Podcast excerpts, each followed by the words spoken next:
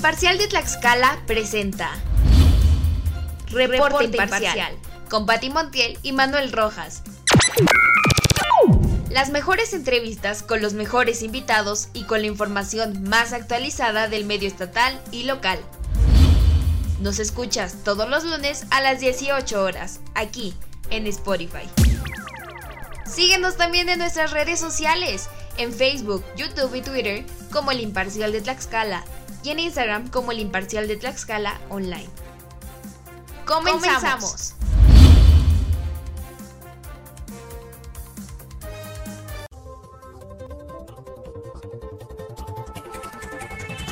Bueno, pues ya estamos nuevamente en el estudio para eh, darle la bienvenida a nuestros invitados especiales del día de hoy, ya que como abordábamos al principio, bueno, pues este, esto, esta hora o este programa eh, ha sido dedicado de manera especial a tratar el tema del coronavirus. Pues ya tenemos con nosotros en esta modalidad vía Zoom eh, debido a que también se han restringido eh, las actividades de manera presencial y también para que nosotros tengamos un poquito de precaución entre nosotros y con nuestros invitados, pues hemos adoptado en esta ocasión eh, pues tener esta entrevista vía Zoom. Damos la bienvenida al doctor Austreberto Sánchez González, quien es médico internista del Hospital Regional de Zompantepec. Doctor, muchas gracias por aceptar nuestra invitación y bienvenido con nosotros. Ok, también tenemos con nosotros al, doctor Antonio Zamora Lomelí, quien es, es cirujano, médico cirujano también del Hospital Regional de Zompantepec. Muy buenos días, doctor, y bienvenido. Hola, Pati, buenos días. Gracias por la invitación. Igualmente, bueno, pues ya estamos nosotros eh, dando inicio con este tema eh, para abordar el tema del coronavirus debido a que ya estamos en semáforo rojo y se han adoptado nuevas, eh, nuevas restricciones precisamente, aunque días anteriores ya lo decíamos, se habían adoptado algunas medidas para evitar mayores contagios. Bueno, oficialmente a partir de hoy estamos en semáforo rojo, aunque esto fue anunciado el día viernes por el gobierno tanto estatal como federal. Y pues bueno, vamos a, iniciar básicamente con este tema. Eh, pues, doctor Austreberto, queremos que nos diga eh, cuál es el panorama que se tiene actualmente del coronavirus en el estado de Tlaxcala.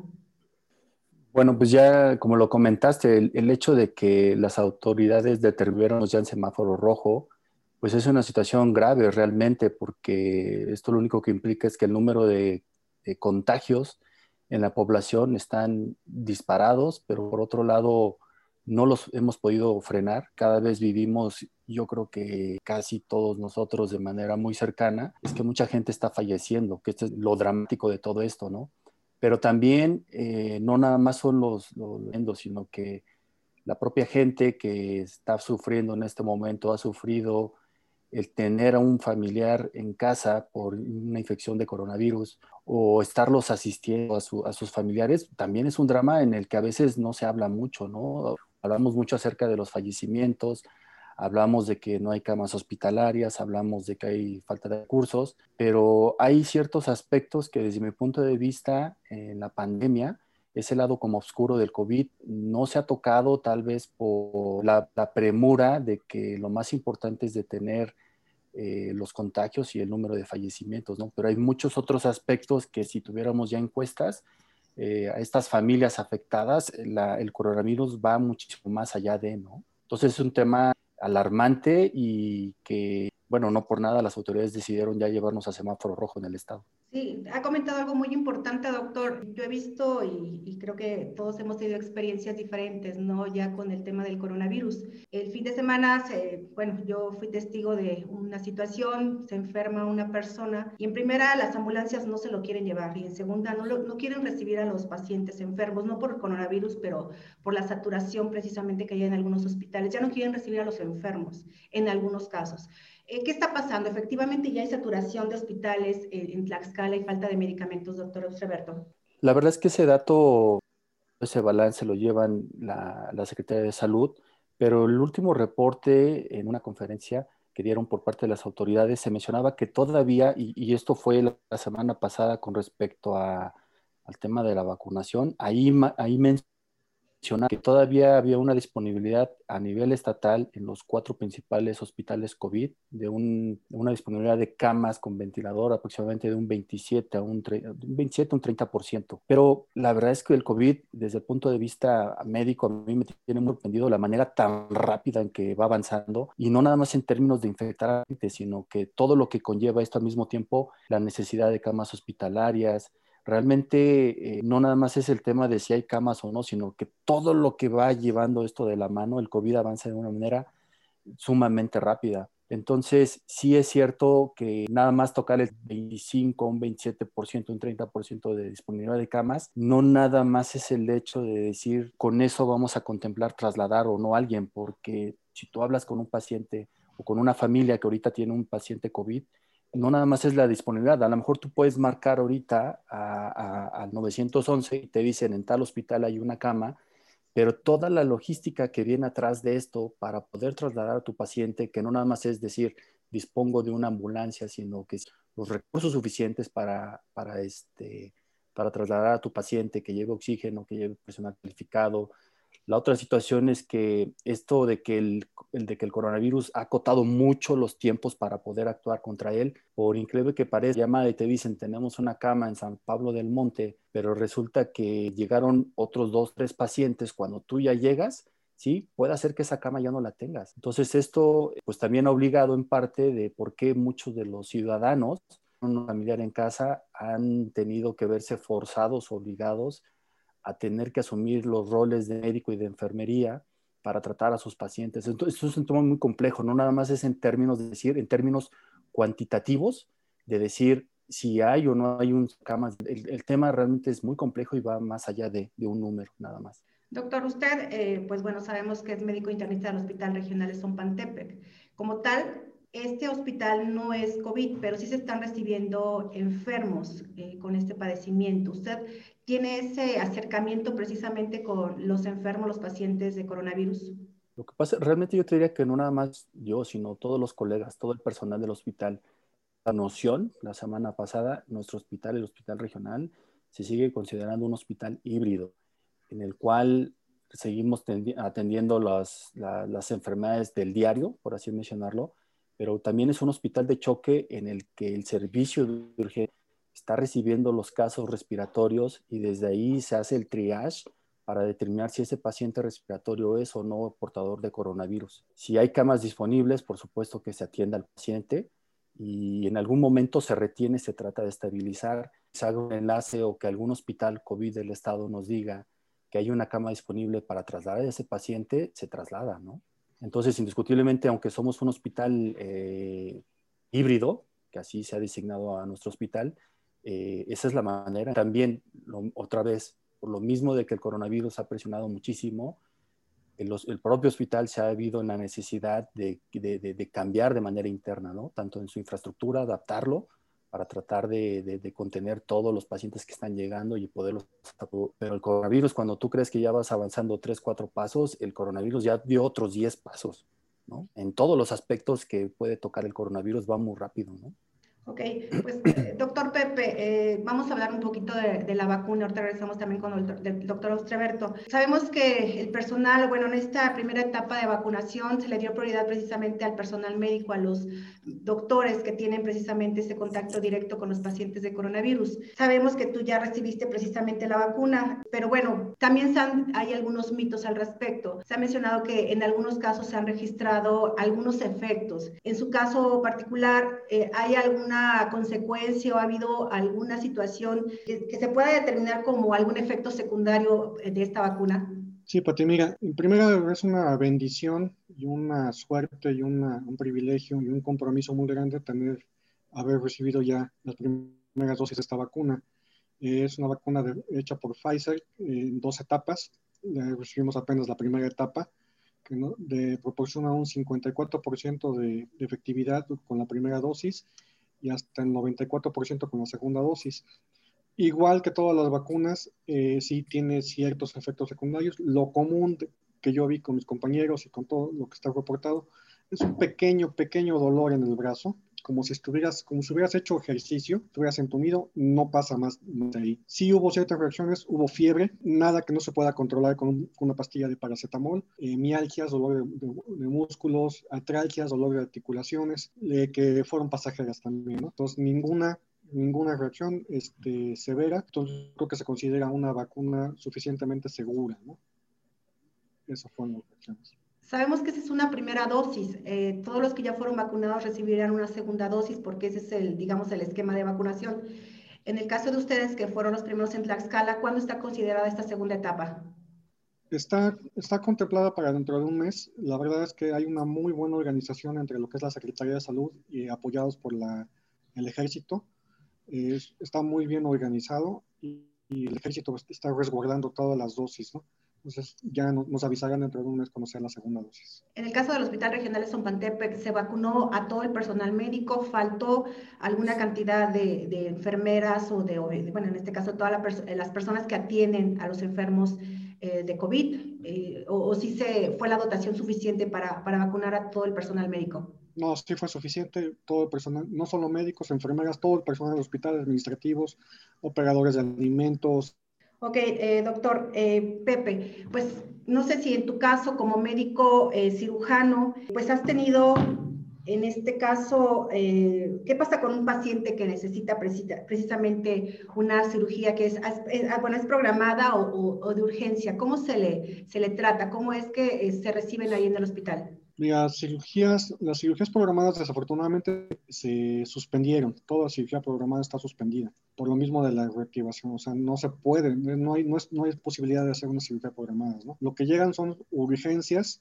ciertas urgencias diferidas, le decimos. El protocolo que se debe ocupar es, este, no pasa a ningún paciente hasta que no, no, lo, no tenga una al menos una placa de tórax, ¿no? Un cuestionario donde sepamos que no tiene, no es, no es probable contagioso Ahora, hemos tenido muchos, muchos pacientes en donde llegan por alguna situación quirúrgica, apendicitis, hernias encarceladas, y que no sabían que estaban infectados, y no nadie sabíamos que estaban infectados, y que ya estando en su convalecencia eh, posoperatoria en, hospital, empiezan a tener síntomas, se hace, se hace la prueba, se pasan a la zona de COVID y sí salen positivos, ¿no? Entonces, desafortunadamente, sí, quién sabe cuántos pacientes hemos eh, tenido que intervenir incluso cesáreas, este, de, todo, y se empiezan a complicar en piso, ¿no? Entonces no sabemos eh, quién es un portador asintomático y con el estrés, con el trauma de la cirugía, la respuesta inflamatoria se pues, aumenta y vienen ahí entonces las, las complicaciones. Se, detecta entonces que ese paciente ya estaba infectado y, y desafortunadamente hemos tenido hasta este, fallecimientos, ¿no? Entonces es muy difícil, muy confuso para la gente entender, o sea, y para nosotros también explicarnos cómo, eh, si llegó por una cosa, cómo es posible que haya salido o que haya incluso fallecido de COVID, ¿no? O bueno, como explicamos, es que ya tenía el COVID desde antes, ¿no? Ya venía infectado. Sea, no, no, si aquí se infectó, pues es, ¿quién lo puede saber? O sea, es muy complicado. Y eso es una situación a la que nos hemos estado enfrentando ahorita en los, hospitales. Sí, lo has dicho muy bien, eh, doctor. Efectivamente, mucha gente incluso ha mostrado eh, molestias, ¿no? Porque dicen el famoso mito, ¿no? Que los estaban matando en los hospitales porque entraban por una cosa y salían por, por COVID en este caso, ¿no? Pero bueno, tú ya lo, lo has explicado perfectamente. Eh, hay muchos casos asintomáticos que definitivamente no se pueden detectar de manera oportuna y como tú dices, llegan al hospital y pues es cuando ya se les eh, determina, ¿no? Que son casos positivos. Pero aquí lo importante también es entender esa parte. Sí se está, digamos, eh, todas las cirugías han sido canceladas, pero si hay una urgencia, sí se reciben en el hospital entonces de Pantepec. La gente, Pati, se sigue enfermando de lo mismo que se ha enfermado toda la vida. Se les inflama la vesícula, se inflama el apéndice, se accidentan. Hay un incremento de violencia también hay, incremento de asaltos, de heridas por proyectil, arma de fuego. Entonces, todos esos pacientes se tienen que, que estar atendiendo. Entonces, si no, no se ha suspendido la, el servicio. ¿no? Muy buenos días a los eh, doctores. Yo quisiera preguntarles eh, a los dos eh, un, tema muy importante. Ahorita en el estado de Tlaxcala hay, según las cifras, 1.646 muertes por el COVID-19. Obviamente que la Secretaría de Salud nos da estos datos de, las personas que van muriendo lamentablemente todos los días acerca de que si tenían otra enfermedad, ¿no? Esto que le llaman, me parece ustedes, la comorbilidad. Yo quisiera preguntarle a los dos, eh, quien gusta responder primero, de todos estos eh, eh, muertos, de estas personas que han perdido la vida, ¿realmente eh, de qué muere? ¿Del COVID-19? ¿O realmente son de las complicaciones porque tienen otros padecimientos como diabetes, a lo mejor presión arterial alta o algún otro tipo de enfermedad? O sea, ¿el coronavirus como tal es el que causa la muerte o es otra la enfermedad que causa la muerte de todos estos pacientes que hemos eh, pues tenido eh, la información de, de, la Secretaría de Salud. Doctora Austreberto, si nos quiere responder la pregunta. ¿Qué tal, Manuel? Buenos días. Mira, si no nos salimos del tema de esa cifra oficial de cerca de 1.600 fallecidos por coronavirus, indiscutiblemente eh, son muertas que están a, son a este virus, ¿no? Lo que, lo, que, lo que sería interesante es ver de todos estos 1.600 fallecidos, qué otras enfermedades padecían. Es muy seguro, es muy probable que todas estas que se reporta a nivel mundial en cuanto a factores de riesgo para presentar mayor mortalidad en la población, que va desde eh, ser hipertenso, ser diabético, ser sedentario, ser, tener sobrepeso u, u obesidad, factores de riesgo para que el COVID se muestre más agresivo en una persona. Entonces yo creo que esas serán cifras que se irán publicando conforme pasen las semanas o los meses de nuestro estado. Es importante saber cómo se comportó nuestra población ante la... Y nada más en los fallecidos, sino también, eh, ahorita que yo les decía, hay muchas cosas que, que, que, hay un lado oscuro que nadie está hablando, que es esa parte de decir, ok, y todos los otros infectados, los otros 11.000 infectados que están reportados, cuáles fueron las que no nada más es hablar de los casos graves o severos o los que fallecieron, sino ver cómo se comportaron los casos leves o moderados. Entonces, lo que sí te puedo decir es que sí juega un pilar muy importante cuando yo tengo un paciente ya infectado con, COVID. En el momento que yo hago las preguntas para tratar de, de entender el contexto de ese paciente y me dicen que es diabético, se prende una segunda alarma roja en la que yo tengo que alertar al paciente y decirle, en ese momento es prioritario saber cómo está controlado, cómo está controlado su presión, porque si algo te puedo decir como médico, y digo, este, cualquier otro colega lo sabe, tú puedes ofertar un buen tratamiento para que sea llevadero el proceso del COVID, pero si de antemano eh, tú te das cuenta el azúcar o la presión, sobre todo el azúcar, está descontrolada, prácticamente va a echar a perder todo el tratamiento y, directamente le va a pegar al pronóstico del paciente. Entonces, todas estas muertes que son oficiales están totalmente acreditadas al COVID y la parte de, las comorbilidades o las otras enfermedades indiscutiblemente tienen que influir. Y yo te diría sobre todo el descontrol de toda la vida fuera de pandemia. Se sabe que ya en una fase crónica o más, el que es hipertenso, el que es diabético, ya deja de tener síntomas, pierde esas alarmas que te avisan que estás descontrolado del azúcar, pierde esas alarmas que te dicen que estás descontrolado de la presión. Hay pacientes allá afuera, ¿sí? Que andan con 300 de azúcar y tú les preguntas y ellos te dicen nada. Ahora, combina eso con el hecho de ser portador ahorita o estar activo por coronavirus, es una bomba de tiempo. Es una bomba de tiempo. ¿eh? Doctor Pepe. Lo que sí, coincido con, por completo con el doctor Sánchez, pero eh, lo que aquí, Pati, lo que enfada o lo que sorprende más es la gente joven, la gente joven que no, que no tiene ninguna comorbilidad y, y, que desafortunadamente este maldito virus los agarra con todo, ¿no? Y llegan a fallecer. Aquí es donde estamos sorprendidos los médicos y dice que, bueno, ¿qué pasó? No era diabético, no era hipertenso, es un paciente joven, hacía ejercicio, todo, ¿y qué pasa, no? Entonces ahí todavía tenemos esa, esa sombra de que no sabemos cómo explicarnos esta, esta parte del virus, ¿no? También, eh, bueno, un tema que yo les quiero preguntar eh, dos, que son los que están pues ahí en esa línea de, de trabajo en el sector salud. ¿Realmente la población debe de tener pavor, debe de tener miedo por, por la pandemia, por la emergencia sanitaria, por el COVID-19? Se los pregunto porque Eh, usted, doctor Lomelí, hace un momento dijo que hay muchas muertes también por violencia, hay muchas muertes por eh, accidentes, incluso parece ser que van en aumento. Y, y también hay muchas muertes a nivel nacional, no hablemos solamente del Estado, sino a nivel nacional por incluso obesidad, por la misma diabetes. Eh, pero realmente la población debe de tener pavor como mucha gente lo está padeciendo, porque vemos que en, medios de comunicación hay muchísimos, este, muchísima información sobre esto, incluso el conteo de todos los días, de decir, hoy hay 1.650 muertos, eh, mañana nos van a decir, hay 1.700 y así sucesivamente. Esto ha ido creando cierto temor en ciertos sectores, porque hay otras personas que, pues, eh, desafortunadamente o afortunadamente, no tienen ningún miedo de la enfermedad pero, eh, ¿qué, se debe de hacer ante todo esto? Porque la, como usted dijo, doctor Romelí, pues la gente se sigue muriendo de las mismas enfermedades. Mira, yo creo que es una enfermedad en la que nos, sorprende. Sabemos, obviamente ya sabemos, después de un año sabemos cosas muy diferentes y este, no hay un tratamiento específico definitivamente. Eh, mira, yo creo que es una enfermedad a la que hay que tener respeto. Respeto, mucho respeto, pero no hay que tenerle miedo.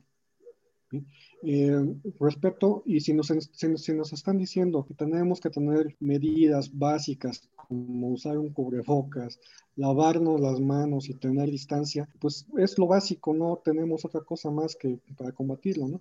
Entonces, perderle respeto al virus haciendo eh, bailes, haciendo reuniones, no usando un cubrebocas, este, eso pues definitivamente es algo que sí nos está llevando al, baile. ¿no? Entonces, yo creo que, es, insisto, hay que tenerle respeto, pero no hay que tenerle miedo. Doctor, ¿a usted, Berto, algún comentario al respecto? Eh, yo creo que eh, desde que, desde, el, desde marzo del año pasado, y, cuando uno se empieza a documentar de, de, lo que venía, de lo que ya estaba ocurriendo, eh, yo lo que te puedo decir es que hace un año me quedó claro que la mejor arma, fíjate, el, arma más fuerte del COVID, desde mi punto de vista, es el miedo que infunde, el pánico, el terror.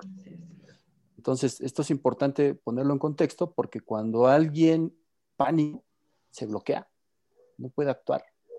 Entonces, ese es uno de los tantos lados oscuros que yo insisto de la pandemia, porque nadie está hablando de la, de la, pandemia que ya trajo atrás el COVID, que es la pandemia de estrés, la aparición que viene. Ese es otro tema. Pero lo que voy es que para contrarrestar este fenómeno de pánico, que es como si fuera una guerra, la, mejor arma que, que, tú le puedes ofertar a la población, y en este caso a nuestros pacientes, es la información. Es la información de decirles cómo actuar. Yo siempre he dicho que es adiestrarlos rápidamente, darles las herramientas para que ellos sepan cómo actuar.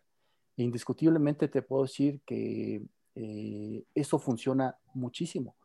Por lo menos la información con la cual sabe que si un paciente lo tienes en casa se infectó, cómo poder asistirlo sin que ellos se vayan a infectar, porque es un cuento de nunca terminar.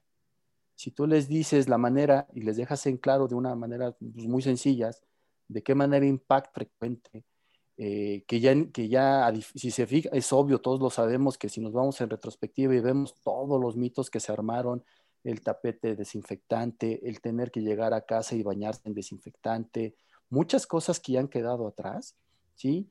Todo se emite a ojo, nariz, boca y manos. Eso es altamente efectivo.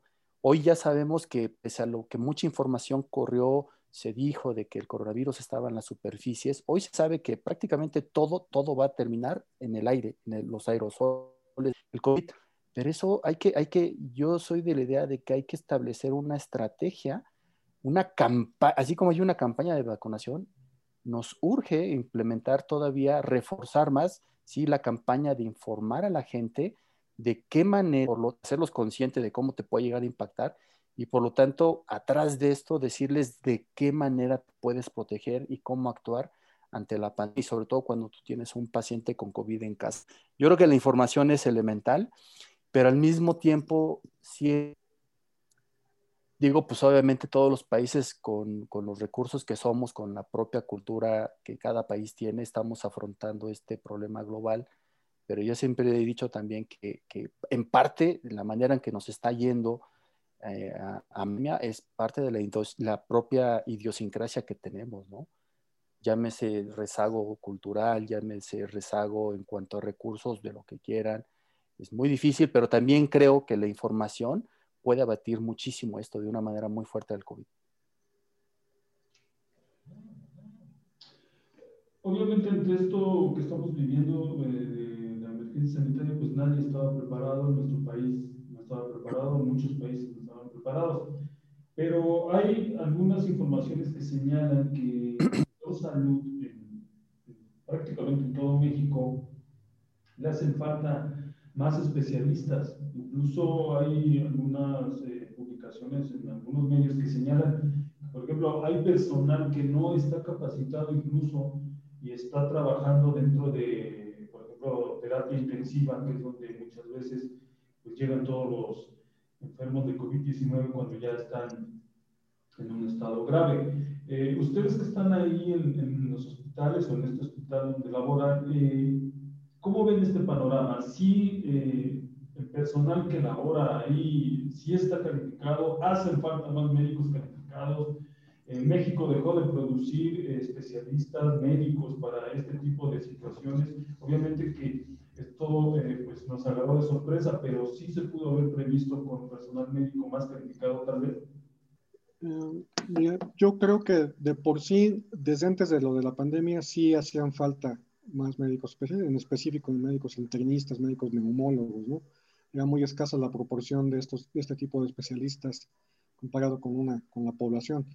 Sin embargo, te voy a mencionar una cosa. La gente que está al frente, médicos, enfermeras, la verdad, mis respetos, se la están fletando bien, bien, bien, bien, perfectamente bien. Quiero que nos sintamos tranquilos sabiendo que eh, la, la, población que está en un hospital está en buenas manos. Eh, somos conscientes de que sí, sí falta, pero la gente que está al frente en la línea de batalla atendiendo directamente, mis respetos, se están fletando bastante bien.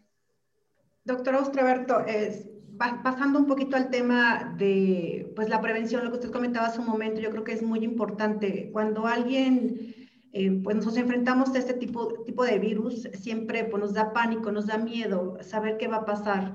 Eh, digo, hay tantas cosas que, sobre todo las cifras de, de muerte siempre nos alarman. Pero de manera general, eh, ¿cuáles serían esas recomendaciones para alguien, como usted comentaba hace un momento, ¿no? esa información, alguien que a veces ni siquiera tiene el virus, pero por algunos pequeños síntomas uno empieza con una psicosis, dice, a la mejor ya estoy contagiada. Pero bueno, ¿qué se debe hacer para, para en este caso, eh, para no llegar al hospital, evidentemente, y tratar a un enfermo de COVID? ¿O cómo determinar si tengo o no tengo el virus? Básicamente, aunque ya se han determinado varios eh, pues, síntomas, ¿cómo determinar si se tiene o no el virus? Y cómo tratar precisamente, en este caso, eh, pues, lo que es el, el, bueno, el virus como tal. Bueno, primero recordar que este, pues que es totalmente entendible que, como seres humanos, ante una situación grave, una situación desconocida, pues es totalmente normal tener esa reacción, ¿no? De miedo. Y el miedo va acompañado después por ansiedad y la ansiedad va acompañado después de otras cosas que yo creo que no vale ahorita la pena. Y también reconocer que, bueno, así como todos somos diferentes, todos respondemos totalmente diferente también a las situaciones de estrés. Entonces, habrá gente, y, por ahí hay un término que no es oficial médicamente, pero que, ayuda mucho para, para, para, para darnos a entender, que es el COVID psicológico. Y ese COVID psicológico no es otra cosa más que tú en algún momento empiezas a sentir ciertas cosas en tu cuerpo que te hacen creer que pudiste estar infectado. Y eso es totalmente normal, es una respuesta humana totalmente normal. Pero en el fondo, de los, te podría decir, no sé si 300 o más casos que me ha tocado atender desde que arrancó la pandemia, yo siempre le digo a los pacientes, persona en el fondo siempre sabe en qué momento bajó la guardia. La gente sabe en qué momento real dijo, algo pasó, algo está ocurriendo. Pero mucha gente, por, así como hay mucha gente, Así como hay mucha gente que le da vergüenza, le da pena decirle a la gente, a sus vecinos, a sus allegados, que ya está infectado, pues hay mucha gente que cuando lo interrogas le da pena decir que realmente cometió cierto error en X momento. Es bien importante aclararlo porque eso, aunque no lo crean, de eso depende que ese paciente en muchas ocasiones pueda sobrevivir o pueda fallecer. El no aceptar lo que está ocurriendo. Ahora, desde el punto de vista físico, cuando el COVID llega, ya, lo tienes en tu cuerpo, el COVID, créeme, la gente, la gente perfectamente se va a dar cuenta de que no, espérate, o sea, esto no es psicológico, ¿eh? Aquí ya hay algo, aquí ya ocurrió algo, porque el COVID una vez que llega, toca y toca. El problema es que es una curva ascendente de 15 días, en los cuales indiscutiblemente, con lo previo que te comento, de que la gente precisamente sabe en dónde pudo haber bajado la guardia, ese COVID psicológico en automático tú ya sabes que estás infectado. Entonces, antes saberlo, este, yo te puedo decir que, no, no te digo que todos, pero está demostrado estadísticamente que del 100% de los infectados, el 20, 25, el, 80, el 75% les va a ir bien, les des o no les des tratamiento. COVID, si tiene comorbilidades o estrés, qué sé yo, es otra situación. Pero hay un 20% que va a tener síntomas. Es irremediable, así está demostrado esto. Entonces, eh, la recomendación son las medidas generales. O sea, primero reconocer esto, es totalmente normal, la parte psicológica. La, la prevención es eh, las medidas universales que ya están por todos lados, en todas las redes, hay acceso en cualquier lado, el lavado de manos, cubrir, lo importante yo te diría, nariz, boca, es un virus respiratorio, ¿sí? Este, las manos. Y eh, yo creo que una manera muy importante de prevenir esto es que si tú que nos estás escuchando ahorita, tienes acceso a esta entrevista, tienes acceso a información que tú consideras que es muy valiosa, ¿sí? Porque esto salva vidas, de verdad. Pues que no se quede nada más ahí en tu celular, en tu pantalla, de decir, ah, pues ya vi la entrevista, estuvo padre, aprendí. No, o sea, esto ni siquiera es de los médicos, o sea, se sabe que a nivel mundial menos del 1% de la población somos médicos, o sea, es muy poco el, el, recurso humano que, hay, está, está, demostrado. Entonces, este es un tema de, no de médicos, es un tema de población, de todos, o sea, se tiene que ser una red, una cadena de conocimiento para tratar de golpear duramente al COVID. Entonces, yo creo que yo siempre he dicho que todos suman. Entonces, este, no se queden esta información, hay que transmitirla, hay que decir a la gente, como todo en la vida, todos, todos lo sabemos, y, no es, y esto no es de pandemia, o sea, siempre hay una persona y es muy respetable que diga, pues yo no creo en esto, esto es una situación de X o Y, este, pues es así, todo el mundo pensamos, pero también yo creo que hay un grosor de la población hay un grueso de la población en la que nos podemos alinear y podemos impactar si hacemos esta cadena de información y, golpear duramente al COVID, ¿no? Aunque es importante, doctor, yo creo que muchas personas eh, lo han vivido, ¿no? Ya me enfermé y ahora qué hago, con quién voy, porque muchas veces, eh, lo decíamos casi al principio de la entrevista, ya no los quieren recibir en los hospitales o están saturados o, cualquier otra cosa, pero entonces yo qué hago como, como persona que estoy segura que ya me infecté porque tengo ciertos síntomas. ¿Cómo, ¿Cómo abordar precisamente esta situación? ¿Me automedico? ¿Busco a un médico? Pero a veces eh, ya se tiene el virus, lo que decía, da pánico, da miedo. ¿Cómo entonces se va a, a tratar la enfermedad?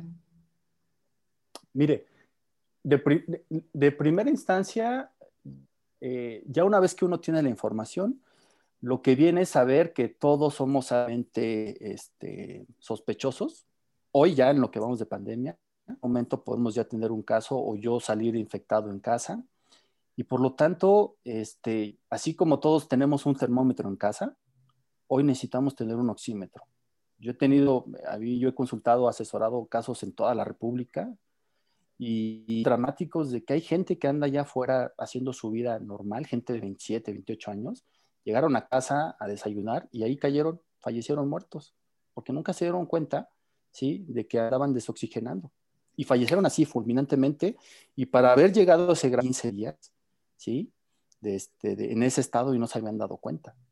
Ese es el problema del COVID. Entonces, lo primero es tener, todos tenemos que, debemos de tener un, oxímetro de pulso en casa y saber que el oxímetro normalmente, porque son preguntas muy frecuentes que nos hacen, me dice 90% y el otro me dice va de 50 hasta 100 y más, ¿no? El que va a porcentaje es lo que nos interesa, que es el que tú, que cualquier persona para saber que está todo bien, entre comillas, de manera general, es que te marque 90% más. Si tú por algún que, empiezas a tener eh, eh, saturaciones o concentración de oxígeno por debajo del 90% y crees que algo anda raro, asesórate, busca la asesoría con un médico para que refuerce lo que te está pasando y no te quedes con esas dudas. La otra, este, estás infectado, ¿sí? O tú sospechas que ya tienes síntomas, te tienes que, tienes que buscar, ya sea a nivel público o a nivel privado, que te realicen una prueba, si las condiciones médicas lo permiten, porque ya para muchas personas también está ocurriendo que ya se siente el aborto, pero ya las condiciones no lo permiten. Entonces, si es eso, existen tres tipos de pruebas. La prueba, te, puedes, te tienes que hacer una que se llama PCR, una prueba de, de, cadena, de reacción en cadena de polimerasa. PCR hay que pedir la PCR para COVID, que se hace un hisopado de nariz. Prueba que ya actualmente desde hace tres meses es más rápida. El problema de la PCR es que te, dan el reporte en dos o tres días y son dos o tres días muy valiosos. Pero te puedes pedir algo que se llama antígeno para COVID, que esa te la entregan en una hora. Y en ese momento la, la prueba te dice que estás infectado, a diferencia de la PCR, que tú eres altamente contagioso para los que te rodean. Y por ahí se puso muy de moda desde un principio, desafortunadamente, las pruebas rápidas, que no son de, de, de, hisopados, sino que son de sangre. Esas pruebas no tienen ninguna utilidad, ninguna. Y mucha gente ha gastado en esas pruebas que no son baratas y, oye, doctor, tengo esta prueba, perdón, pero no le funciona. Necesitamos hacer una PCR o un, o un, antígeno. Que las dos, para que el tip, para que no se nos olvide, tanto la PCR como el antígeno son hisopados. Si te, si te no tiene ninguna relevancia. ¿eh? Y sigue habiendo mucha confusión, inclusive a nivel de colegas, de, oye, es que tengo una, un antígeno, perdón, una, una, prueba rápida para regresar a trabajar, no tiene nada que ver en términos de pandemia. Y asesorarse rápidamente. Lo que les decía ahorita, de que el COVID va 10 pasos adelante, ha acotado muchísimo los tiempos para actuar, nos está rebasando brutalmente porque se adapta muy rápido, muta muy rápido. Eh, el problema es que eh, la verdad ni siquiera la población, fíjense de, son, de, si, es médico especialista o no, o sea, apóyense en un colega, no importa, no importa, porque de verdad se los digo, no hay abasto en recursos humanos, ¿sí? Para, para contener el número de casos que están llegando. Es impresionante. Y esto en algún momento ha llegado a que yo, muchos colegas, muchas atenciones, pues estamos, como se dice, en burnout. O sea, simplemente tienes que cerrar tienes que, tienes que darte un tiempo para, para, para, para darte un respiro y mental seguir atendiendo a los pacientes. Es impresionante. Hay gente que de plano ha dicho, ¿sabes qué? Tengo que, tengo que parar eso porque es una locura. Entonces, apóyense inmediatamente con un médico. Ustedes pueden solicitar una prueba de PCR, un antígeno y asesorarse. Si acaso, porque esto es algo que, que, que, que uno sí puede hacer, porque son medicamentos de venta libre, saber que el Tylenol, o bueno, qué hice yo, el paracetamol, si tienes dudas, empieza a tomarlo. Las dosis de un adulto son 500 miligramos cada 8 horas en lo que tú, con una información, este, alguna asesoría médica, ¿no? No automedicarse, ¿eh? porque eso sí está generando muchos problemas también. Importante lo que acaba de decir, doctor, sin duda, ¿no? Una vez que se tiene el diagnóstico, pues actuar de manera inmediata. Además, también dejar en claro que es un padecimiento que también se puede tratar en casa, no necesariamente se tiene que ir al hospital, eh, porque a veces eh, ante esta situación de psicosis, pues lo primero que queremos es ir al, al, hospital, al doctor, pero bueno, es un tratamiento que también se puede tratar en casa siempre y cuando pues no esté eh, grave, en este caso, el paciente. pero bueno, ¿cómo es que ya también es una situación que se ha mencionado mucho? Pero ¿cómo es que trabaja este virus en el cuerpo, eh, doctor Ostravert, una vez que ya se detectó, que ya se tiene la prueba positiva? Porque se dice que hay cierto tiempo de incubación y también una temporada de, un periodo de contagio y que después aunque se entrega el virus ya no contagia. Pero ¿cómo funciona precisamente este virus en el cuerpo?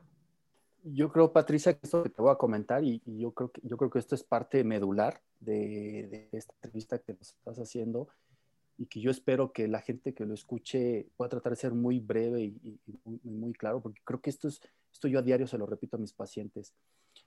En términos generales, cuando uno está infectado, uno debe de saber que el proceso del COVID dura, otra vez tiempos, tiempos muy cortos. Pero se sabe que cuando uno se infecta, en los, del día 1 al día 3, en, en general no sientes nada. Por ahí empiezan esos datos de COVID psicológico que uno dice, la regué, pero llegando al día 3, del día 3 al día 8, 9, ya empiezan los síntomas físicos, que es cuando todo el mundo se alerta, se alarma, sales rápidamente a buscar asesoría médica, que si una prueba, que si, etcétera, lo que tú quieras. Pero ya empiezan los síntomas. Recuerda lo que te comenté, en ese periodo de 15 días, que es muy corto, ¿sí? empieza esa curva ascendente de síntomas, en donde se van a comportar la mayoría de los pacientes entre síntomas leves a casos moderados. Pero conforme se van acercando al día 9, al día 10, esos síntomas, si tú estadísticamente vas a caer en ese 20-25% de los pacientes que se van a complicar, se empiezan a, uno como médico darse cuenta que esto va a ocurrir, porque aparte de que los síntomas son muy, eh, eh, van apretando, se vuelven más intensos, te das cuenta porque la oxigenación en algún momento empieza a caer. Entonces, cuando todo el mundo dice, busca 50, no sé qué, etcétera. Pero lo que la gente no sabe, y, no lo digo con afán de confundirlos, es que se sabe que para cuando llega el día 10, y del día 10 al día 15, que si tú caes en ese 20% que se va a complicar, entonces todo el mundo estuvo tranquilo porque dijo, ya fui con el médico, ya me están dando mi tratamiento, va todo bien, pero todo el mundo sale disparado el día 10. ¿Por qué? Porque para el día 10, por un lado, el virus tú ya no lo tienes en el cuerpo. Tone todo, que en estos primeros 10 días el virus activó a su sistema inmunológico para que lo detectara y que lo tratara de contener. El problema es que hay algunos pacientes que genéticamente, ¿sí? Activarse en un nivel 10, por así decirlo, se activa un nivel de 100 cuando el virus se fue, y eso, esa gran inflamación que se crea en tu cuerpo, cuando ya se fue el virus, se queda disparada y es lo que nos lesiona, nos manda al hospital. Entonces, ¿por qué es importante esto? Porque si tú ahorita que, estás infectado, la primera regla es saber cuándo fue tu primer día de infección y a partir de ahí contar 15 días y saber que conforme se vayas, te vayas acercando al día 9 o día 10, tienes que, tienes que estar bien asesorado por un médico para saber si te vas a, tú lo puedes hacer en casa con el oxímetro de pulso. Ese es el principal dato, porque te estás desaturando, estás desoxigenando. Si por debajo de 90 ya, ya es sospechoso, ni te digo, los pacientes nos hablan en 80, 50, 60, pues es algo grave. Y es cuando hay que decirles, posiblemente vayas a requerir alto consumo, vayas a requerir una cama hospitalaria. Pero recuerden que de todo, del 100% de los infectados, solo el 20% va a avanzar a esa siguiente fase, en el día 10, el día 15. Muchos ¿sí? El 80%, si quieren verlo así, va a salida. No van a querer en esa, en, esa estadística, no se van a complicar. Entonces, esto lo hace muy, muy confuso porque mucha gente me podrá decir, entonces, ¿cómo sabes, sí? ¿Quién sí y quién no de ese 20%, de ese 20 va, se va a poner grave? Por eso hay que estarlos monitorizando y desde de, de, de pulso. Eso es bien importante. Pues sin duda, sin duda es llevar ese conteo que usted nos está comentando, doctor. Eh, eh, doctor Pepe, Sabemos que también eh, este padecimiento deja muchas secuelas en el cuerpo cuando ya se supone que se ha combatido el virus, de acuerdo a lo que nos está comentando el doctor Ostraberto, pero hay muchas secuelas e incluso gente ha perdido la vida precisamente días después de que se supone ya no es positivo de coronavirus. Pero precisamente cómo contrarrestar, cómo reforzar ese sistema inmune para que pues no, eh, al cabo de unos días la gente nos enteramos que ya le dio un paro cardíaco, que ya tiene eh, algún infarto, no sé, eh, ¿qué hacer? ¿Cómo, cómo precisamente contrarrestar esas secuelas que, que, deja este padecimiento? Y a partir de, las principales secuelas que podríamos haber visto, sabemos que hay pérdida de olfato, pérdida de gusto. Al haber esto, pues la gente no come y tiene ciertos niveles de, de desnutrición. También hay un cansancio, cansancio exagerado, mucho, mucho cansancio. La gente que ha tenido COVID entiende es un cansancio que no te permite hacer tus actividades propias, tus actividades normales. Yo creo que estos son de los principales dos secuelas, aparte de quien haya tenido datos de neumonía, pues hay mucha, puede haber cierta dificultad eh, respiratoria que ameritará de una fisioterapia pulmonar un poquito específica. Pero hablando de estos dos síntomas, yo creo que definitivamente sí necesitaríamos eh, apoyo con eh, algún activador, activador como multivitamínicos, que contengan 5 biloba o algún activador de este tipo, comer, si la gente no come, pues se va a, venir para abajo. Entonces, tal vez algún suplemento alimenticio de estos que hay muchos en lata y todo, también podría ser bastante útil, ¿no?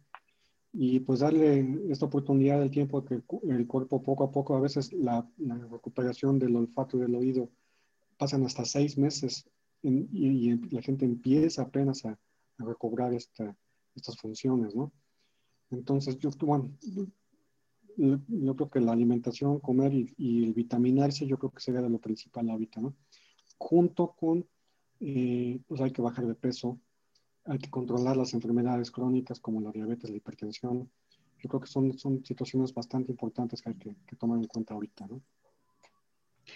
Eh, eh, doctor, en este caso habría que hacer algún estudio, no sé, alguna radiografía como prevención también, como pues tenerla de antecedente por si en algún momento dado eh, darse cuenta si los pulmones quedaron muy afectados o, simplemente con lo que tú nos estás comentando, hacer, un chequeo permanente después precisamente de, haber eh, ya superado el virus.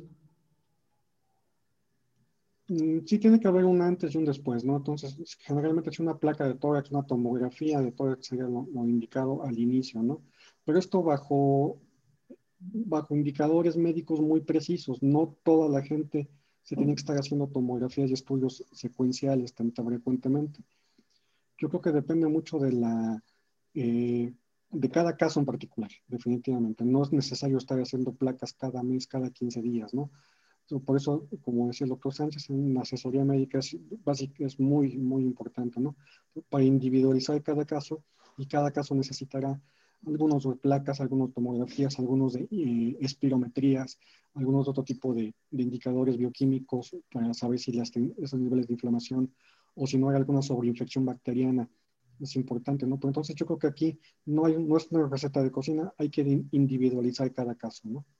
Pues la verdad es importante toda esta plática que hemos tenido con ustedes. Eh, sabemos que el personal médico, como lo comentabas Pepe hace un momento, pues han estado dando todo su trabajo, poniendo todo su empeño. Sin embargo, sabemos que también ha costado algunas vidas, eh, en este caso de, médicos. ¿Ustedes cómo se protegen? Porque sabemos que eh, tienen ese contacto directo con los pacientes de coronavirus, pero ¿cómo se protegen? ¿Cómo, cómo también garantizan su, pues, su seguridad? Eh, su, integridad física. Doctor Austreberto. Eh, todo parte igual de las medidas de, protección eh, universales que, estábamos comentando, pero tal vez es cuando estamos en un medio hospitalario, porque uno está demostrado que en hospitales donde hay más pacientes COVID y sobre todo activos, y tomando en cuenta que el virus es un aerosol, eh, la carga viral que puedan dar muchísimo mayor. Entonces, lo, que uno tiene que hacer, a diferencia de lo que todavía arrancamos haciendo hace un año, es que el tipo de mascarilla que usamos es totalmente diferente en términos de que sea una N95, una N99. Eh, puede haber ya una protección ocular más estricta, no tanto la protección ocular se recomienda esté fuera de un medio hospitalario porque no estás expuesto a, gotículas, por así mencionarlo, que es, esto, eh, es cuando uno está hablando y te, y te salpica. Los procedimientos que nosotros hacemos, uno está expuesto a eso y es una vía de transmisión a nivel ocular.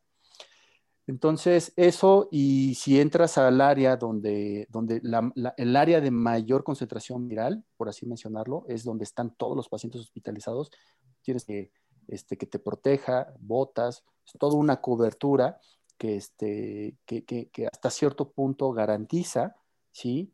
que uno no se puede infectar. Pero a nivel fuera de un medio hospitalario, yo les diría que basta con tener una buena protección al 5, pero un, un, este, un, un, buen cubreboca tricapa, ¿sí? Sobre ese tricapa se puede utilizar inclusive uno de tela y, este, y pues, evitar, ¿no? Lo que se ha dicho desde hace un año, ¿no? Si vas a estornudar, ¿sí? Usar el, este, y yo a veces les digo, porque también llegan muchos procedimientos, este, perdón, hay muchos pacientes que nos dicen, oye, pues es que tengo ya mucha infección en la garganta y todo esto es por el, por el uso del cubreboca, pero hay que recambiarlo, ¿eh? Y más si son de reusables, sí, o de tela, hay que tener como cinco pares y usar uno diario y estarlos lavando diario, ¿no? Pero en general, este, lo de la careta, eh, por fuera de, fuera de un hospital, la verdad es que hay mucha gente que está a favor, muchos otros no. Eh, recientemente, fuera de un medio hospitalario no está recomendado, pero dentro de un hospitalario es obligatorio, eso sí es mandatorio para lo que nosotros hacemos. Pues sin duda admirable el trabajo que ustedes realizan. Y el trabajo en equipo. ¿eh? De verdad que sí. Eh, creo que nosotros de repente hemos experimentado, si utilizamos el cubrebocas, la careta, uno siente de repente que falta el oxígeno. Ustedes con todas estas medidas que son necesarias, pues sin duda eh, no es fácil desarrollar un trabajo de, esa forma como ustedes nos comentan que se protegen. Sin embargo, es necesario. El eh, doctor hace un momento comentaba que pues, el virus eh, prácticamente es un aerosol, eh, quiero entenderlo de esa manera. ¿Cómo entonces sanitizar los espacios abiertos o, las, o, la, o las, una casa tan solo? ¿no? ¿Cuál, es, ¿Cuál sería esa recomendación precisamente para evitar la propagación del virus? Pati, yo volvería a lo básico. Definitivamente lo básico es el lavado de manos y el uso de, cubrebocas y no eh, evitar el contacto con la cara. ¿no? El, todo lo que se hace es bueno, sanitización, echar aerosoles, ir a la calle, echar un montón de cloro, eso es adecuado, pues sirve hasta para que se vean bonitas las calles, pero no ha demostrado que sea 100% efectivo, no es la solución tampoco, ¿no? yo, yo creo que volvemos definitivamente a lo básico, lávate las manos, ponte un cubrebocas, ¿no? Y ojalá que se lo puedan decir a, su presidente, ¿no? Al presidente que los gobierna a todos ustedes, que, que se ponga por favor un cubrebocas, ¿no? Doctor Austreberto, ¿alguna recomendación al respecto?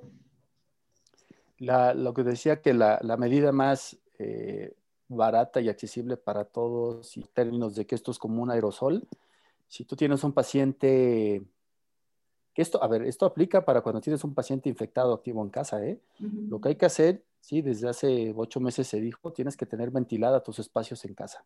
Eso es bien importante. Ahorita que sea, ya tarde noche cerrar porque baja la temperatura y se está combinando. Hay muchos casos que nos han hablado y ya no saben si es influenza y aparte COVID, que, hay muchos casos así ya ahorita. Afortunadamente no, no, graves, pero, pero da mucho pavor por lo, porque se están combinando estas dos situaciones. Eh, y en el caso de que si tú tienes un paciente activo en casa con COVID, Igual, si tiene ventana, ventilarla de día.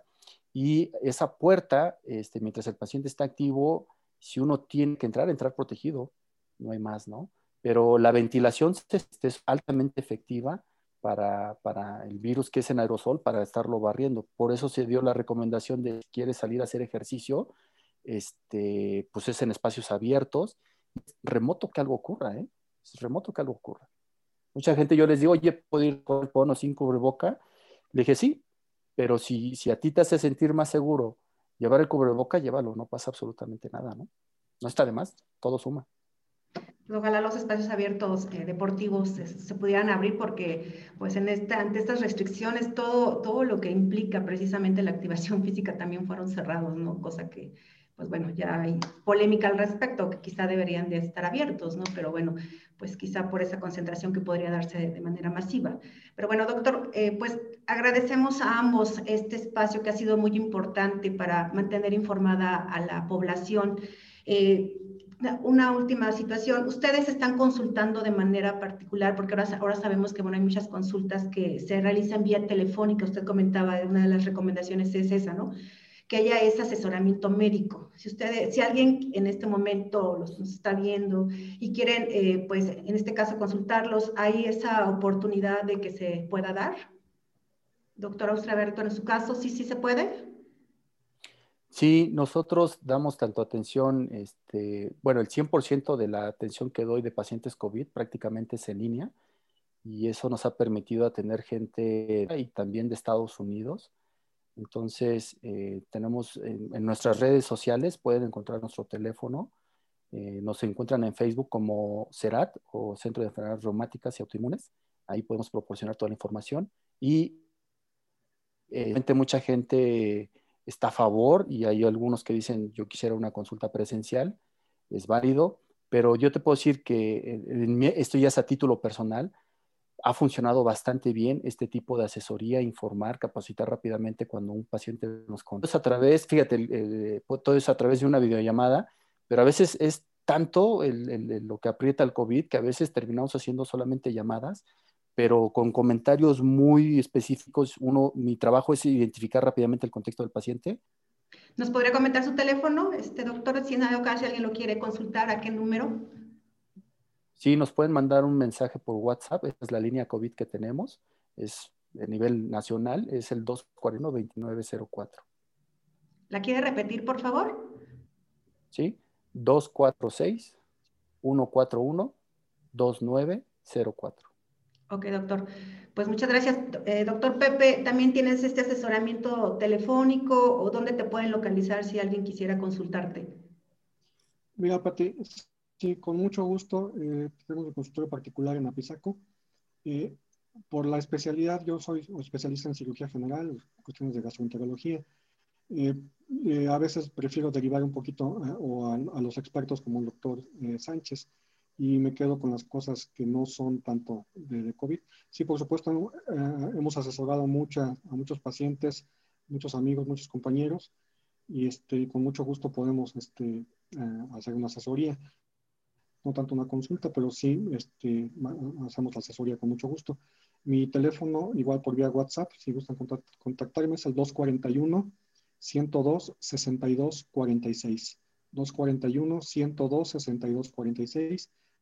Pues muchísimas gracias por este espacio, este tiempo que han dedicado a este eh, reporte que es muy oportuno en estos momentos ante el incremento de casos que se registraron tan solo este fin de semana. El día de ayer tenemos un reporte de 123 casos positivos y 20 defunciones, que son los números oficiales, ¿no? Que hay una, por ahí una discusión también al, al respecto, porque sabemos que es un número mayor, ¿no?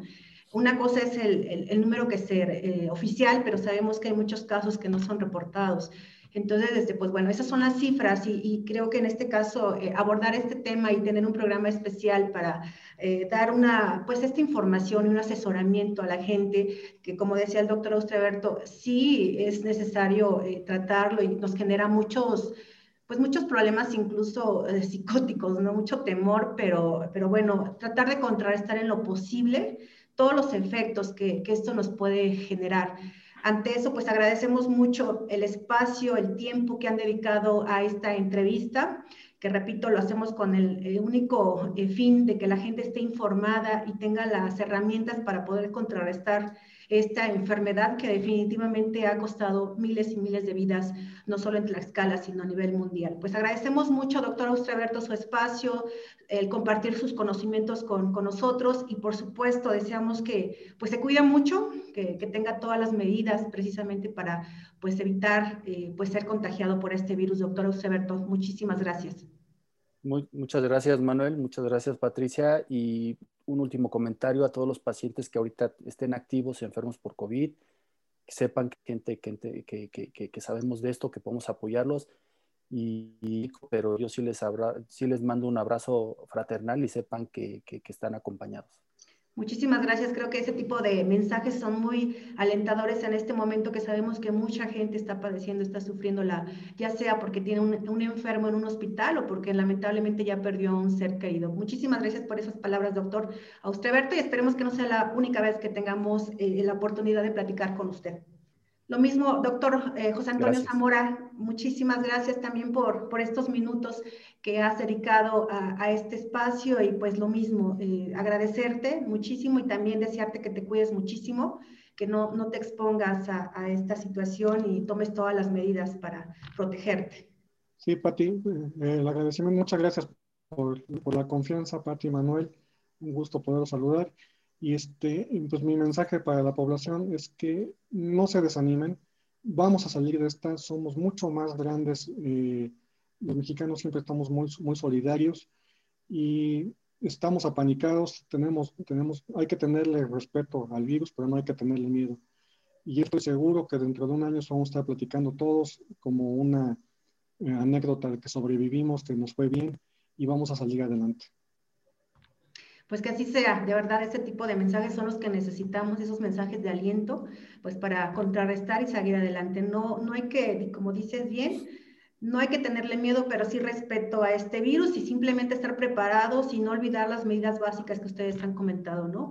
El lavado de manos, el uso de cubrebocas, el, un nulo contacto con el, con el rostro. Entonces, pues bueno, hay que seguirlas eh, recomendando, hay que seguirlas mencionando hasta que la gente lo entienda. Ahorita hay un espacio de aquí hasta el 2 de, febrero aproximadamente que tenemos este semáforo rojo. Ojalá que estas medidas que se han, se han adoptado sirvan para contrarrestar y para disminuir esa pues ese número de contagios que se están registrando día con día. Pues muchísimas gracias a, ambos. Nosotros continuamos aquí en el programa y pues eh, cualquier eh, recomendación, cualquier situación que ustedes quieran hacer en algún otro momento, con muchísimo gusto. Eh, las cámaras y el micrófono del reporte, de este programa Reporte Imparcial, por sin duda están disponibles para lo que sea. Muchísimas gracias, doctores, y nos saludamos, esperemos pronto. Muchísimas gracias. Imparcial de Tlaxcala presenta Reporte, Imparcial, con Pati Montiel y Manuel Rojas. Las mejores entrevistas con los mejores invitados y con la información más actualizada del medio estatal y local. Nos escuchas todos los lunes a las 18 horas, aquí en Spotify.